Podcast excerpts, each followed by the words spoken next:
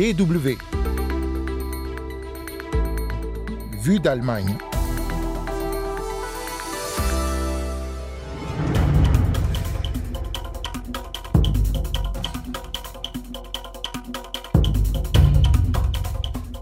Il y a 30 ans, une femme et deux enfants perdaient la vie dans un incendie criminel à Mölln, dans le nord de l'Allemagne. Dans quel contexte a eu lieu cet attentat et qu'est-ce qui a changé en trois décennies en Allemagne? C'est ce que nous allons voir dans ce numéro de Vue d'Allemagne. En deuxième partie de cette émission, on vous emmène en Albanie, dans la région des Balkans. Le pays fait face à un exode massif de sa population, principalement des jeunes qui partent à la recherche d'un avenir meilleur, par exemple en Angleterre, avec de lourdes conséquences sur l'économie. Vous écoutez Vue d'Allemagne c'est Anne Le au micro. Willkommen et bienvenue.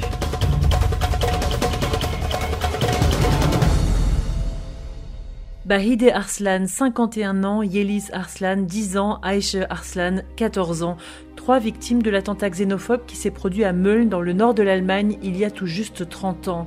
Le 23 novembre 1992, peu après minuit, deux néo-nazis envoient des cocktails Molotov sur deux immeubles d'habitation de cette petite ville du Schleswig-Holstein.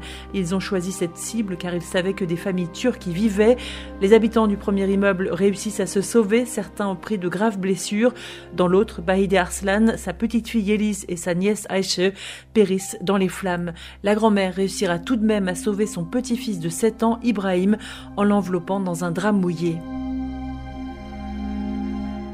Cet attentat s'inscrit dans une série d'actes criminels racistes qui frappent l'Allemagne dans le sillage de la réunification. En quelques mois, entre 1991 et 1993, des attentats sont commis à Saarlouis, Rostock, Mölln ou encore Zollingen. Les cibles sont des foyers de demandeurs d'asile ou des habitations de familles immigrées. À Zollingen, cinq personnes perdent la vie le 29 mai 1993, toutes membres d'une même famille d'origine turque. Une vague de xénophobie attisée par le débat qui agite alors le pays autour de la politique politique d'asile du gouvernement.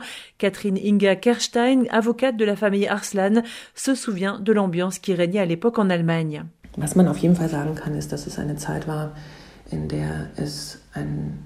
Ce que l'on peut dire, c'est que c'était une période où il y avait une grande exclusion sociale de la population immigrée dans presque tous les domaines. Il y avait aussi un racisme ouvert, y compris dans les médias. Il ne pouvait et ne devait pas être nommé comme tel, mais il a contribué à ce qui est parfois une véritable ambiance de pogrom. Teilweise eine, eine echte Pogromstimmung gegeben hat. Xénophobie ouverte, mais aussi élan de solidarité. Après l'attentat de Mölln, plusieurs milliers de personnes se rassemblent spontanément pour une marche silencieuse dans la ville. Les jours et les semaines qui suivent, des manifestations et des chaînes de lumière sont organisées à travers le pays pour protester contre le racisme. Un peu plus tôt en novembre, un collectif de musiciens de Cologne, dans l'ouest de l'Allemagne, a rassemblé plus de 100 000 personnes pour un concert contre le racisme et les néo-nazis. Extrait de la chanson Zeng Usander du collectif Archhu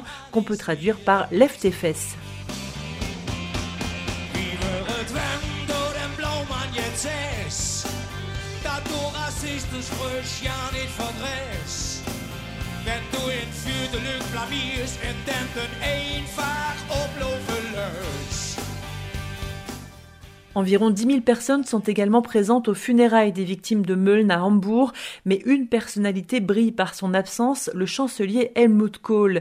Les Allemands lui reprocheront alors de minimiser les violences xénophobes pour ne pas nuire à l'image de l'Allemagne à l'étranger, juste après la réunification du pays. Dans une émission du programme francophone de la Deutsche Welle diffusée en juin 1993, le politologue allemand Ingo Kohlbaum s'interroge sur les conséquences de cette absence sur les autres événements. Je ne sais pas si, on aurait pu éviter vraiment euh, Zollingen si le chancelier et d'autres personnes auraient assisté tout de suite sans être demandés, en plus euh, à Mölln. Ce genre d'attentats sont à l'origine des, personnes euh, presque malades. Ça, on ne sait jamais si on peut vraiment éviter cela. Mais ce qu'on peut éviter, c'est un environnement qui peut encourager. Ce qu'on peut faire, c'est euh, développer, cultiver euh, une culture de vigilance de société civile. Et je crois que la population euh, représente beaucoup plus cet esprit de vigilance contre des dangers potentiels de ce genre-là. Au niveau de l'État fédéral, la vigilance morale est représentée par le président Richard von Weizsäcker, qui lance un appel contre le climat de xénophobie. On ne peut pas continuer ainsi avec ces agressions révoltantes et surtout il ne faut pas laisser se répandre plus longtemps les cellules d'extrême droite qui se sont formées ici. 30 ans plus tard, c'est également le président fédéral qui a reçu des représentants de la famille Arslan pour parler notamment des difficultés rencontrées par ces derniers après l'attentat de Meuln. Dans un discours prononcé en août, Frank-Walter Steinmeier a également mis en garde contre un climat social propice aux actes de violence et appelé l'État à faire tout ce qui est en son pouvoir pour protéger les gens contre l'incitation à la haine et la violence. Car le climat de xénophobie n'a pas disparu depuis les années 1990. Il y a eu d'autres attentats xénophobes en Allemagne au moins neuf assassinats du groupe néo-nazi NSU au début des années 2000, ou encore les attentats de Halle et Hanau ces trois dernières années, pour ne citer que les plus connus.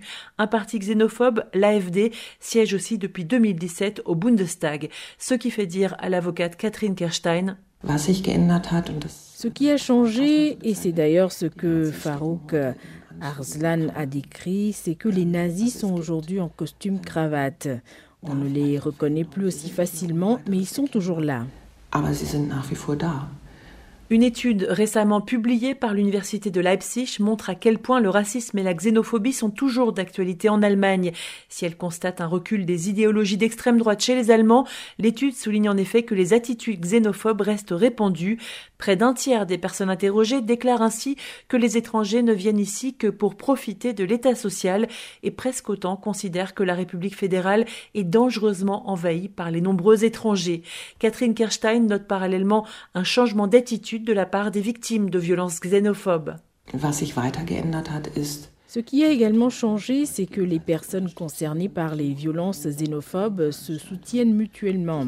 Elles renforcent leurs revendications, y compris contre l'État qui ne les a pas protégées, en n'agissant pas ou en fermant les yeux, en menant des enquêtes partielles, etc.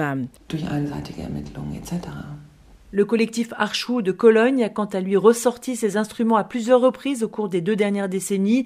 En 2008, lorsqu'un mouvement d'extrême droite avait tenté d'organiser un congrès anti-islamique européen, puis en 2012 et 2019, cette dernière fois pour protester contre l'utilisation de chansons populaires dans les manifestations néo-nazies.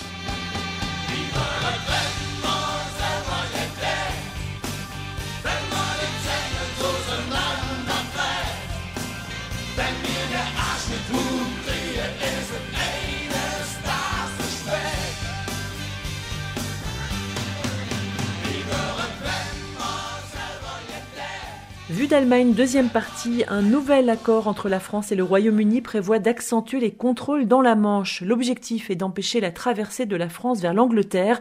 Depuis le début de l'année, au moins 40 000 personnes ont tenté ce périple au péril de leur vie. Un tiers d'entre elles étaient des Albanais.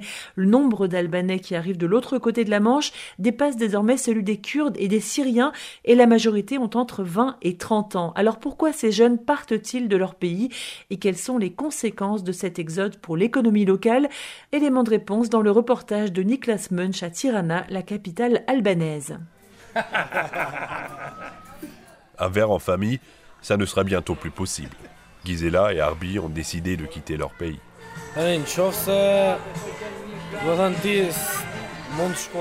Tu peux avoir les meilleurs diplômes du pays, mais sans piston, tu n'y arriveras pas.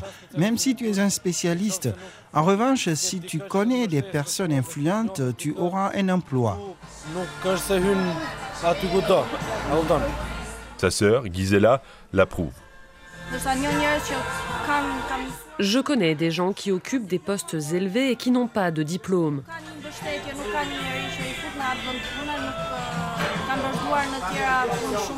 Celui-là, leur père, préférait que ses enfants restent près de lui, mais lui non plus ne voit pas d'avenir ici pour eux.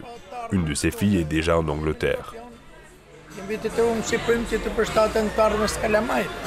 En tant que parent, lorsque je pense à l'avenir de l'Albanie et à l'attractivité des pays européens, je ne peux plus garder ma famille unie. Avant de partir, Arbi confie que la plupart des gens autour de lui veulent quitter le pays.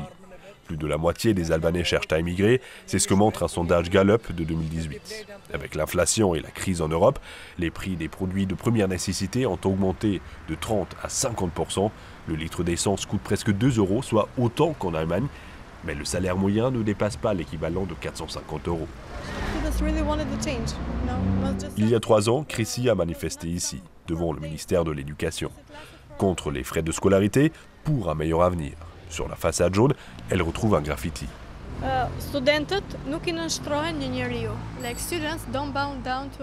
Les étudiants ne se soumettent pas à un seul homme. Cela signifie que nous voulons que tout le monde nous écoute, nous réclamons nos droits, nous ne voulons pas qu'une seule personne nous dise ce que nous avons à faire. Chrissy a 25 ans. Aujourd'hui, l'étudiante est devenue psychologue. Elle travaille 6 jours sur 7 et pourtant, elle n'arrive pas à s'en sortir. Les prix augmentent partout, mais les salaires ne suivent pas. J'habite en banlieue de Tirana. Je paie l'équivalent de 260 euros pour mon appartement, mais je ne gagne que 300 euros. Dans ma vie quotidienne, je me limite au strict minimum. Récemment, le gouvernement a présenté son budget pour la jeunesse. Mais des mots comme pauvreté ou émigration n'y figurent pas. L'exode de la jeunesse se fait aussi ressentir dans l'économie par exemple dans l'industrie textile, un secteur important puisqu'il représente la moitié des exportations du pays. Nous produisons des vêtements de travail destinés à l'export en Allemagne. Coudre, repasser, plier, 70 personnes travaillent dans l'entreprise de Florzekia. Mais il manque de bras et n'arrive pas à renouveler ses effectifs. On a besoin de minimum 20% en plus parce que la demande est trop grande. Donc il nous faut beaucoup plus de monde. Le président de la Fédération de l'industrie textile, Edwin Prince, confirme aussi le manque de main-d'œuvre. Dans son secteur, il faudrait 20 000 salariés supplémentaires. Ce qui nous fait vivre, c'est de pouvoir produire rapidement pour les clients en peu de temps. Mais s'il manque des personnes pour traiter les commandes, nous ne serons plus compétitifs. Avec les pays d'Afrique, par exemple. Le Nigeria a suffisamment de main-d'œuvre pour la production. L'âge moyen dans notre secteur est de 35 ans, mais il n'y a pas de nouvelle génération. La tendance ne semble pas près de s'inverser. Un Albanais sur trois vit déjà à l'étranger. Pour pallier le manque de main-d'œuvre locale, de nombreuses entreprises se tournent désormais vers le marché asiatique. Niklas Munch à Tirana pour la Deutsche Welle. Et c'est déjà la fin de Vue d'Allemagne. Merci à toutes et à tous d'avoir suivi ce magazine. La semaine prochaine, vous retrouverez Hugo Flotatalon pour un nouveau numéro. D'ici là, portez-vous bien. Tchuss